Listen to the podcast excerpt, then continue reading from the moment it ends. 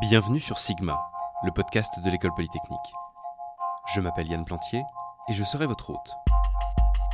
L'école polytechnique, vous connaissez, grande école d'ingénieurs fondée en 1794, école militaire aussi, avec le défilé sur les Champs-Élysées tous les 14 juillet, avec le grand uniforme, le bicorne et l'épée, et surtout ce surnom, l'X.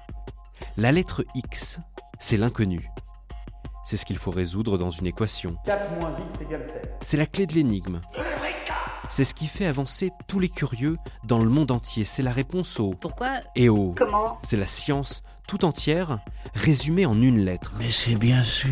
Pour les étudiants, les professeurs, les chercheurs de l'école polytechnique, cette quête de connaissances, c'est une passion qui les anime et que nous souhaitons partager avec vous dans ce podcast.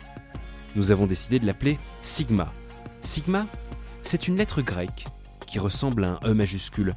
C'est une lettre qui, comme le X, a une jolie histoire. En mathématiques, c'est le symbole d'une somme. Et c'est ça que nous voulons vous offrir. La somme des savoirs de l'école polytechnique.